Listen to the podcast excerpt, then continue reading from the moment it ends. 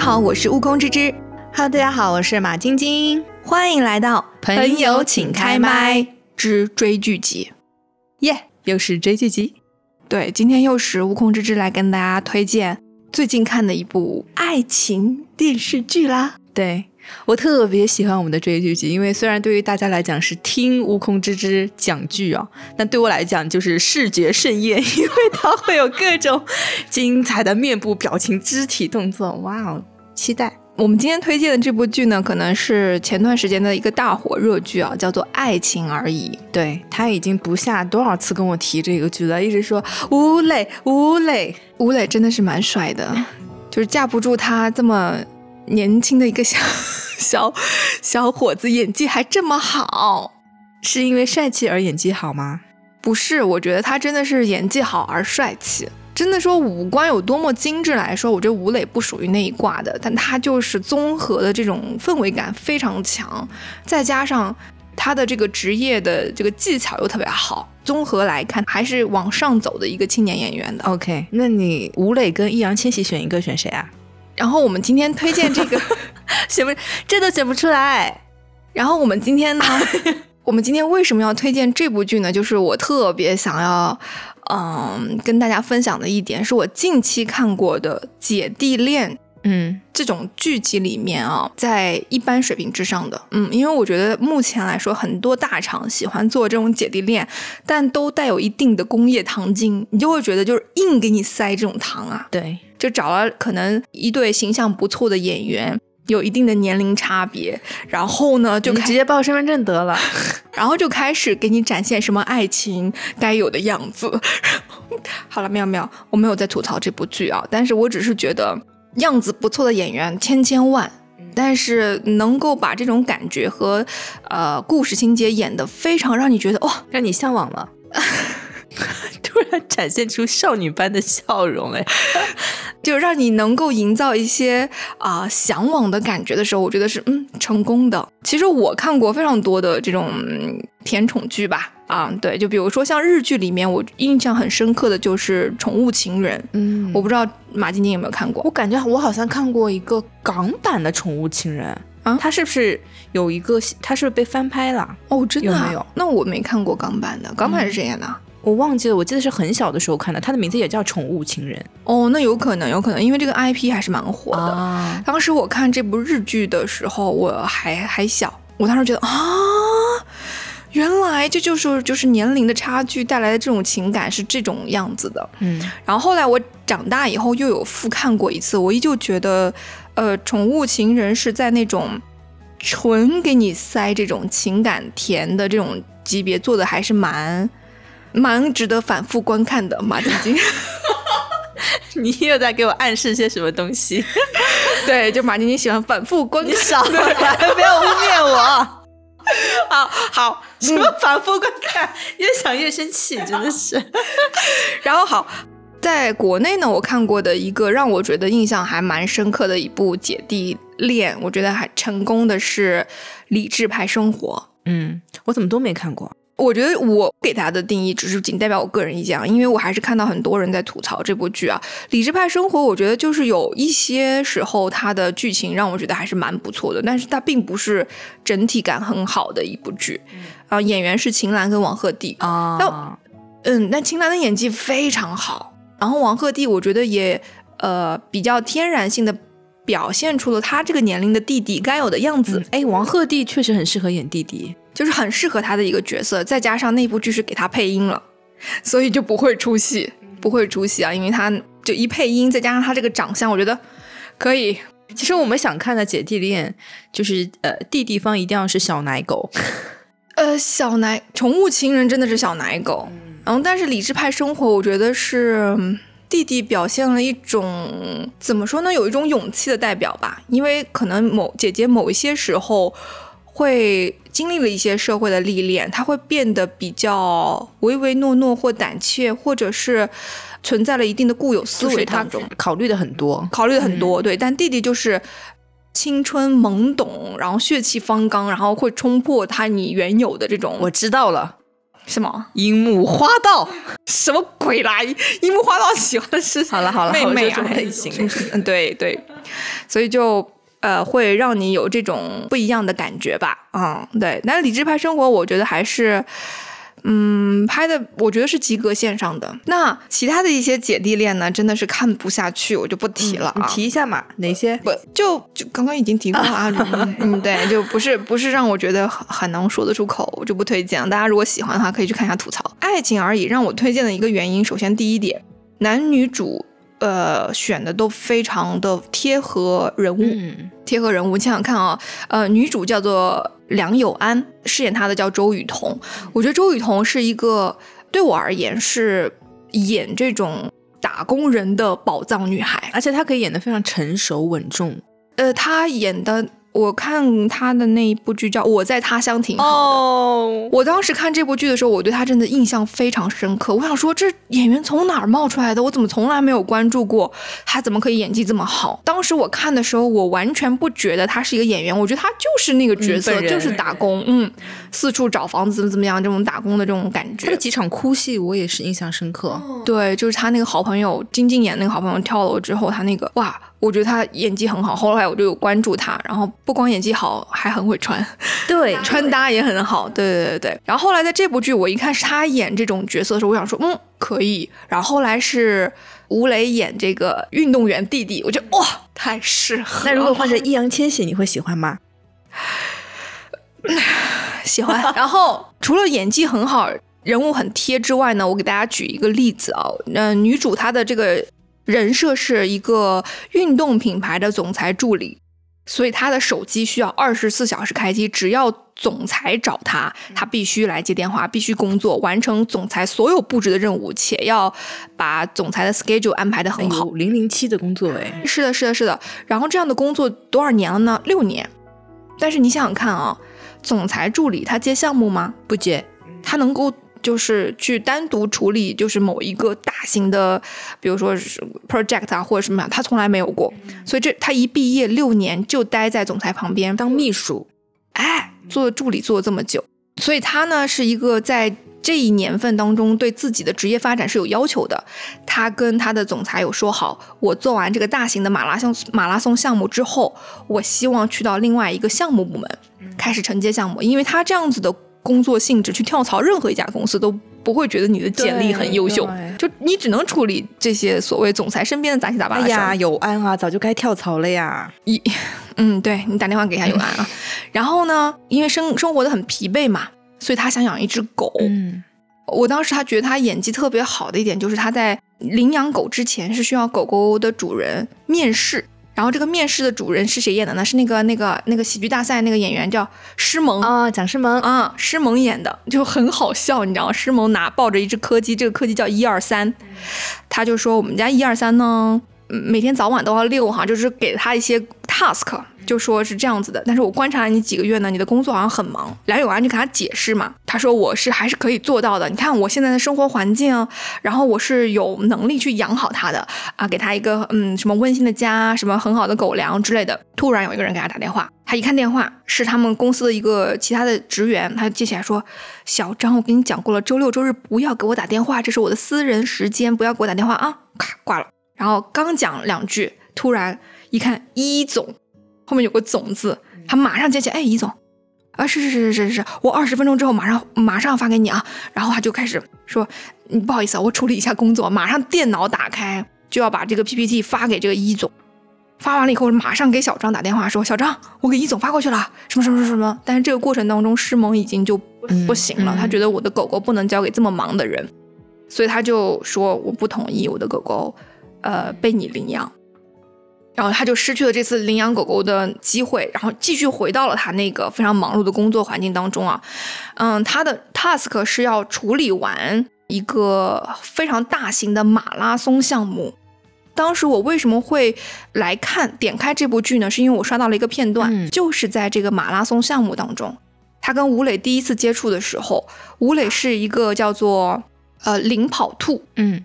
兔是哪个兔子？兔子的兔啊，领跑兔。就他们需要戴一个兔子的头箍，然后上面有一个什么蝴蝶结这种陪跑吗？有点像陪跑，就是很多人跟着他的速度往前跑，能够在一定的时间内完成嘛。哦，然后他的他是关门兔，就他要把一些人在一定时间内带到那个就关门的时间点当中。然后吴磊就是不愿意戴这个兔子耳朵，他说我可以跑步，但是我能不能不戴这个东西？看起来就不太爷们儿这种感觉啊。然后当时那个负责这个事的那个男生就说：“我们是给了你钱的，啊，让你干什么你就干什么，磨磨唧唧在这干什么？你就说他嘛。”然后当时梁永安就看到了，他说：“哎，他说那个呃某某某我来好了。”嗯，他就把这个蝴蝶结啪揪掉了。结果一下不小心把这个嗯兔耳朵这个布料揪破了。他说：“哎呀！”然后他就从手机上撕下来一只柯基的贴纸，贴在了这个兔耳朵上，把这个洞洞补上了。他说：“哎，拿着这个兔耳朵给吴磊晃了一下，就说：‘他说哎，这样子会不会好很多？’就这个蝴蝶结的确是有一点点，嗯，不太舒适哈。所以他其实是愿意戴这个兔耳朵，只不过兔耳朵上有个蝴蝶结，他不喜欢，不，我觉得是因为梁永安这个动作，且梁永安这个人。”让他愿意接受了。对，他就看到这个女生为他做了这件事。当然，梁永安也很漂亮啊！我的确说，就是从各个方面来说，梁永安整个形象啊，各个方面，再加上她很有礼貌，嗯，很有礼貌。是说，我知道这件事情非常非常为难，但是因为这个可能是所有人都是有一个有点像 icon，你带的这个东西，大家能认出来你，所以我我把这个东西丢掉，你会不会觉得好受一些？所以他用这种方式让这个小男生一下子觉得，嗯。抵触心理没有那么强了，所以我觉得这个剧就是在一定程度上在教很多人怎么做人。OK，接下来后面去给这个这个同事反馈嘛，嗯他就说，呃，他说小张真诚服务、礼貌待人，这是最起码的。就不管人家挣三千、挣五千，都是自己跑出来的。他说公司给的报酬，你不要觉得这个钱，哪怕是补给站里的一根香蕉，它经了你的手，你就可以态度肆意，不尊重别人。然后我当时看到这句话，我说价值观也太正了吧！追这部剧得看，这段话就出现在第一集，所以我就一下子对这部剧有了一个非常大的好感。我觉得整体框架应该不会太差，因为这个女主的价值观是在这儿定在这儿，是，所以我就继续看下去嘛。然后包括她处理事情的能力、方法，我觉得都还蛮接地气的。比如说这个马拉松嘛，是有两家体育品牌。跟这个主办方一起嘛，那当时呢，他们去的有点晚了，一看，哎，这个主办方跟另外一个老板坐在了一起，名牌放在了一起。另外一个小男生就说：“天哪，这个牌子怎么可以这样放？我们我们应该是最大的赞助商，我们应该跟这个主办方坐在一起。”梁永安就直接跟他说：“把牌子换了。”然后他们就趁那些老总在哈拉的时候，梁永安直接把牌子放回了原来的位置。然后他们刚哈拉完一看，就是另外一家公司的老总坐到边边去了。然后他自己的老板跟正牌的主牌方坐在了一起，然后他说盯死这块牌子不能让他移位置啊，然后他就跟他下面的人说，然后他就立马再开车去到马拉松现场去给一些马拉松的运动员去递水，身体力行在做一些事情，他不会因为自己是总裁助理而就是就是区别对待嘛，啊，我觉得这个点是让我非常非常喜欢这个女主的原因啊。然后后来呢，当然也有爱情线啊，我觉得他就是揪下这个蝴蝶结，给他贴了一个小狗。上去之后，这个爱情线就开始了。它就是一个种子种在了这个男主宋三川的心里。好，那他们怎么去延续呢？就是我给大家推荐第二点了，就是这个故事它没有很烂俗。正常来说，我的想象当中，可能一些工业糖精就是开始啊滑倒，倒进怀里，那也太太差了吧！就是有一些莫名其妙的剧情会出现，来促使两个人的爱情发生啊，怎么怎么怎么样啊？女主呃喜欢上这个男生啊，当然也有了，但它的发展不会这么突然，而是有迹可循的。你是可以看到，正常来说应该就是爱情该有的样子了。啊，嗯，所以这个。剧简单来说就不悬浮，对它非常现实。对对，我举个例子，其实这个女主在一开始的时候完全没有把男生当成一个所谓的恋爱对象，她其实是有自己喜欢的，也不是喜欢吧，就是曾经倾向的一个公司内部的一个小高管吧。然后有跟他有一些联系和工作上的嫁接，然后这个男生就跟他说：“我要去新加坡了，你愿不愿意跟我走？”然后这个女生就很，嗯女主就很突然，她说：“我为什么要跟你去新加坡？”啊，她没有 mobility 哦，没有。然后，然后那个男生说：“就你现在的这种工作的工资或者是工作的状态，当然是你跟着我走比较合适。可以啊，我觉得。哎，不是，关键是他俩没有确认关系，就他们俩只是在暧昧期，然后这个男生就在公司表现出了他是主权的感觉。哦，然后这个女主就非常非常的不舒服，她说：“为什么你要跟公司的同事展示这样的一个动作、眼神或者话语，让公司的同事以为我们俩在一起了？”她说：“我们俩没有在一起吗？不是在一起了吗？迟早的事儿。”然后这个女主就说：“我非常清楚的告诉你，我跟你没有任何可能。”直接在公司跟他讲的。她当时就觉得自己脑子痴呆了，竟然对这种男生有一点点。遐想，然后我觉得哇，很真实，就是有些时候你看到这个男生的某一面，觉得哎还不错，整体来说都不错，跟你接触一段时间后，某一句话就会让你彻底下头，真的非常的真实。然后当时我觉得拍的好，然后后来呢，没有烂俗的感觉啊，就是我觉得姐弟恋一般来说不都是弟弟开始疯狂的追求姐姐，我喜欢你啊，你嗯怎怎么怎么样这样的画画面会出来嘛？但是宋三川这个男生就。没有很直接的说我要告白或者怎么样，很理智，他就是想说我要怎么样可以更靠近你，或者是照顾你更多一点。他更多的是行动上的，呃，比如说像女主一开始，呃来说，因为工作比较忙嘛，所以她身体上出现了一些问题，要做一个小手术。然后这个手术呢，就就正好在宋三川家旁边的医院做。然后三川就说啊，那我要去看你啊啊，拎了一塑料袋的黄桃罐头给他送过去嘛，他喜欢吃黄桃。然后就送过去，我觉得很有分寸感的一点就是这个女主吃咔吃了一个黄桃，她说嗯很好吃，拿了个叉子挽了一个黄桃给宋三川。正常的工业糖精就是男主就直接上嘴吃了嘛，对吧？但是宋三川就就拿手把这个黄桃拽下来，这个好难得哦。对，再放到自己嘴里，因为就还没有到那一步的关系和那种熟悉的程度上，所以这部剧有强调这种边界感。对，我觉得非常好，很。哎，确实很难见呢，很难见。现在年轻人非常非常需要，就是我跟你根本没有这样子很亲密的关系，我觉得共用一个叉子还是嗯，明白，挺 over 的。我觉得对，但他就是拿手这样捏下来之后，我觉得这个剧情这一点让我觉得啊，这个男生价值观也是很正的。嗯，虽然他年龄小。然后后，所以他都是通过一些细节来展现这种价值观。对的，包括他他的这个可以说是后爸吧，因为他妈妈跟这个是图图图老师演的，跟图图在一起之后，他妈妈因为得了癌症，就不想让家里人或者他的儿子看到他不好的一面，离家出走，然后就彻底消失了，可能病死在。那个一个西藏还是哪里一个一个地方了？宋三川从小就以为他妈妈抛弃他了，所以他心里是有一个心结的。这个心结卡在了，就他打羽毛球很大的一定程度上是因为他妈妈 push 他，他妈妈身上是有运动员的梦想的，但是因为身体的怎么说呢，天赋问题局限能力，他妈妈没有成为这样的一个职，就是没有延长职业生涯吧，他就把所有的希望压在了他儿子身上。然后他儿子呢，就被迫从小被他妈又指责又说，然后叭叭叭 build 起了一个羽毛球选手的样子。但他妈妈离家出走之后，他所有打的球的时候，只要打到十八就过不去了，就是一个坎儿，一个瓶颈，就一个一个对一个心结。嗯，那那这个。二爸呢是什么感觉呢？这个二爸刚跟妈谈恋爱，妈不就走了吗？嗯，然后妈留了一封信给这个二爸，就说帮我把他照顾到十八岁。哦，那他也很惨呢。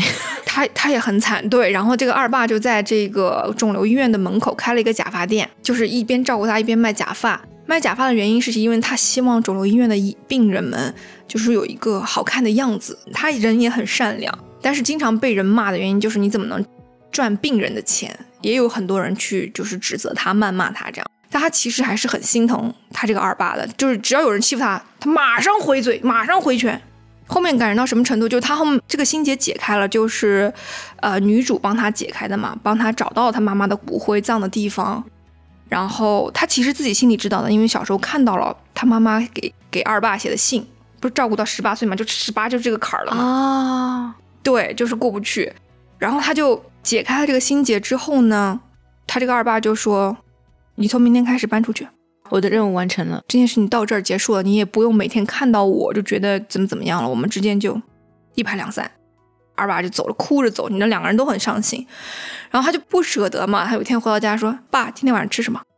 终于叫出口爸了，是吧？对他就是想要认这个爸了，他就觉得你照顾了我十八年，未来你的都是我来照顾。嗯，就是这样讲的。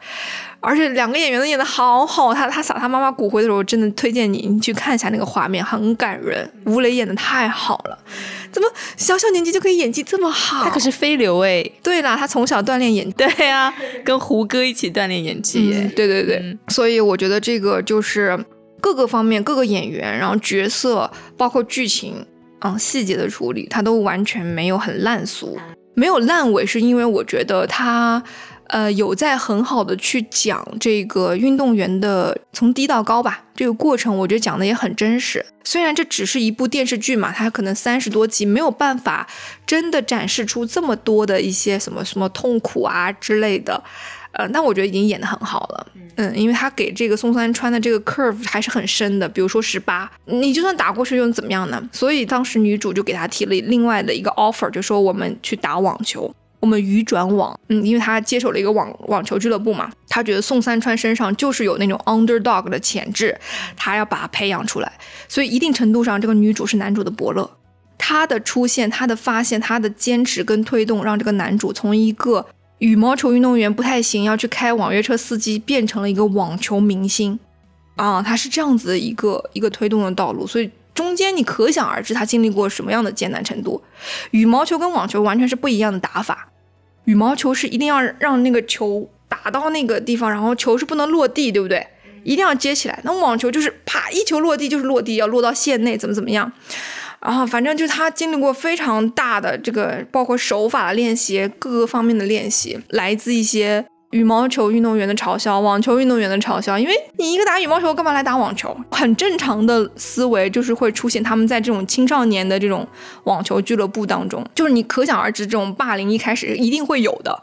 然后他怎么样从真正自己。去融入到这个团体当中，跟这些团体的成员一个一个建立连接，都在这部剧当中有细节的展示。对，听起来像一部热血的这种日本动漫呢。所以我在看这部剧的时候，我真的觉得网球，我也好想打一打。我这个不爱运动的人都想去打网球了，因为当时有一个很好的细节有展现出来，就是他接手这个网络网球俱乐部的时候呢，有一个教练在的。这个教练呢，年纪可能已经到了退休的年龄，他呢本来就想在这个俱乐部里养老的，一看来了一个这么有劲儿的这种梁经理嘛，就是要把这个俱乐部带起来，他就有点干不动了。他其实自己也意识到了，他可能在拖这个俱乐部的后腿，所以就跟这个梁经理也提了辞职。梁经理呢也说，他说：“哎呀，这个张教练真的很抱歉。”他说：“的确，我也要找新的这种教练了。”对，因为他说我的网球运动员不可以再这样。致谢下去了，然后他们就把这个老教练给辞退了嘛。刚辞退，他就看碰到宋三川在在打球嘛，他就跟梁永安分享，他说：“哎，他说你知道吗？网球是一个非常浪漫的运动。”然后梁永安就问他为什么？他说：“因为网球是一个户外运动，一年四季你在挥拍的每一个瞬间，风、光照、呃温度都是不一样的。”所以每一拍都是值得你去留恋和纪念的。这个网球是一个非常浪漫的运动。这话谁说的？这是张教练告诉我，就他那个老教练告诉他的。然后那一瞬间，梁永安就有点后悔了。他也不是说后悔吧，就是有一点点抱歉。嗯，他说：“原来张教练说了这么浪漫的话。”而且你知道吗？网球的比分它是零比十五，它的发音是 fifty love。这个零啊，在是法语，好像就是它的发发音是，呃，有点接近爱的这个发音，所以他每一次宋三川在打球的过程当中，他都想赢下第一局，因为他觉得这是一个非常非常浪漫的话，在对梁永安说 fifty love，对，嗯，然后我当时听完他们就是对网球的这个描述的时候，也能点燃你对一个运动的一个新的好奇心。然后一个新的一种就是想要去接触和了解的这种冲动，我觉得这是也是这部剧很成功的一点。哇，这个剧听起来很丰富。对呀，好多线哦。当然，哎呦，这我选的剧哎，我以为是你演的呢。你刚刚表情，我以为你演了哪一集 并没有啊。嗯，看来要去看一下了。对，真的，你可以去看一下。然后你也可以选择，我有一些固定的剧集，你一定要看的，我给你标注出来的。哦，比如说第一集。不要拿着公司的资源，喝五幺六，对这种，对，可好的。所以这就是我为什么推荐《爱情而已》的这个很重要的原因啊。嗯，这部剧里面有可以让你产生兴趣爱好的运动，然后你也可以看到很好爱情的样子是怎么从无到有，然后中间也会有争吵，他们的和好的一些细节也非常非常的可爱，一些亲情的演绎，就虽然没有血缘关系，但是依旧是有亲情的这种加持，很推荐。嗯，听起来确实很不错，感觉是一部很新颖的、难能、很难得的一个剧。对，哇，这样想起来。这个编剧很会写，我觉得你刚刚讲的很多的细节，我认为都是如果没有这个经历，是没有办法写的这么落地的。嗯，我也觉得，就是有些时候像他们小情侣在一起的某一些特别细节的这种经验，我觉得可能真的是现实生活中会发生的。我举个例子，我就问马晶晶，如果你跟你先生吵架了，是你们俩怎么和好？等他给我打电话，等他一直打，然后我一直不接，等他打到第七个的时候，我会接起来。这是你可真行，对。然后如果他不继续打，我就会生气哦。这一看呢，就是老夫老妻了。对。那如果热恋当中呢？啊，这就是从热恋的时候延续下来的习惯呀。我其实可以分享一点我在剧中看到的一个非常让我觉得很喜欢的一个细节。他们俩有一次大吵一架。是在宋三川成为了网球明星之后，飘了吗？也不是飘了，就是他呢很喜欢梁永安嘛。但当时当时他们两个人已经确立关系了。嗯，那他成为网球明星之前，其实是有一次机会，他需要得到一张外场卡，才能去打这次比赛。这个比赛呢，一下让他呃闻名遐迩，一场很重要的比赛。对，就相当于把他从一个看不见的 underdog 一下露出水面了。好，这场比赛呢，他是问他的老东家这个公司当中的一个老总要的。这个老总当时提了非常多的要求，梁永安都没有答应。然后这个老总说：“算算算，给你。但是，一旦我有任何其他的需求，我跟你要的时候，就以后啊，你都一定要答应我。”嗯，口头协议。对，口头协议，他就这样子说了，他就把这张外场卡给了宋三川。果不其然，宋三川的确是从这个点开始大红大紫的。好，那。红起来了以后呢，这个老东家当然是要把宋三川相当于签回来，作为这个运动品牌的代言人。梁永安是不答应的，梁永安就是一直用各种方法推脱、不同意，就说哎，暂时还没有考虑好等等一系列的。好，老东家就使了一些手法，让梁永安这个俱乐部存在了一些危机吧，因为他找到了一些投资人，这个投资人突然就不投资了，就是因为这个老总去做了一些手脚。好，宋三川就看到他的女朋友我在。在为这个俱乐部非常的忧愁，钱嘛就是钱的事儿，他就单独去找了这个老总，就问他是不是我签了这个合同，梁永安的俱乐部就没有问题了。他说对啊，签了就好了。结果他就非常冲动的签了，也符合他这个年纪啊，一个运动选手，然后在这么年轻已经红了，想要帮自己的女朋友做点事情吧，啊，很符合逻辑。好，他拿着这个合同到梁永安面前，梁永安。大怒，你知道吗？他就说：“你有没有想过，你现在的运动生涯到来什么阶段？你怎么可能可以去签下这份合同？”宋三川也很生气，他就说：“我做的这一切都是为了你啊！”他说：“是不是我有能力了，我来帮你处理一件事情了，你就觉得心里不平衡了？”我觉得这这这话也很像是就是一个男生因爱而冲动嘛。好，两人吵完架以后就开始冷战。啊，冷战的过程当中真的就是很纠结嘛，因为女生真的男女主都很喜欢彼此，然后男生也是，他在刷牙的时候，他的队友说：“你干嘛跟我们梁经理吵架？”我也很后悔的，坐在那刷牙刷到，啊，我也很后悔。然后，但是不知道怎么去，也是他第一次的对恋爱经验，他不知道怎么去解决或缓解这个问题，他就一直在。疯狂刷牙，你知道就不知道怎么解决。然后女主也是她的闺蜜在化解他们之间的矛盾，然后就跟她说宋三川的好啊，宋三川的辛苦啊和不易啊，她也是为你着想啊。女主就想到他们之间的一些互动啊，宋三川曾经跟她说过的一些话，觉得后悔，然后就回到了俱乐部啊，突然现身俱乐部就冷战之后，然后宋三川一看，耶，梁有安来了，你知道吗？然后他就。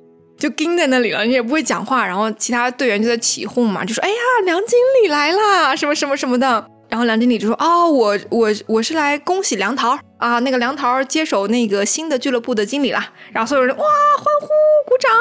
然后其中一个队员就说：“那梁经理这么晚了，要不然就是我们给你煮个泡面，你就先吃一点吧，这样子啊，就煮个泡面，你先垫补垫补这样子。”然后梁经理说：“哦，不用不用，他说我自己来煮就好了。”然后宋三川突然从椅子上站起来说。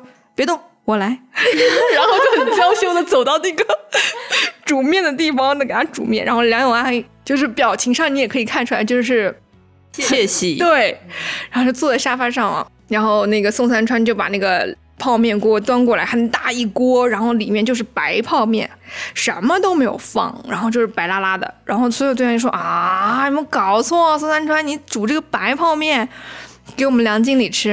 然后梁经理就说。我就喜欢吃白泡面，然后就拿个碗，然后然后那个呃宋三川就是坐在梁经理旁边，就是往他这个咕弄，你知道吗？然后这样子两个人就是吃饭，梁经理就是那种 就稍微手碰到了一点，就是有一点点害羞，就那样子，你知道？然后他们结束之后呢，就是不就和好了嘛？梁永安就说：“他说你可真行，我不来你就不跟我不跟我说话了，是不是？”他说不是不是，我不知道怎么跟你说，我没有想到我会说出那样的话，什么什么我也很后悔。他说，你说我找个小男朋友图什么 啊？图给我置气，图我要主动来给他道歉，是不是？他说不是不是，然后就那吴磊就在拽着他衣服，然后拽着他的裙子，不是这样子的。两个人真的下楼梯，我当时觉得他们俩是不是真谈了，向往了吗？结束就结束了，哎呀，剧情结束就结束了。我还以为你会因此调整自己的这个嗯年龄的这个阈值。然后呢，他就是 有没有调整啊？快点，有没有往下调五岁是 OK 的？不是我调整有什么有什么用吗？有用啊，这不是一个什么情感话题，这是追剧集。嗯，好的。那这就是我们今天给大家推荐的爱情而已啊。总而言之，言而总之，大家呢还是亲眼去看一遍，可能才会有自己的一些体会和感悟吧。嗯，我觉得有一些什么泡沫剧啊，看一看，除了缓解工作上或生活上带来的压力，也可以让你有一些对生活、爱情不一样的看法吧。好的。好啦，那这期节目到这里就要告一段落喽。嗯，我们下一期的追剧集再见吧，再见。感谢大家的收听，如果喜欢我们的节目，欢迎订阅转发，我们也期待着你的留言哦。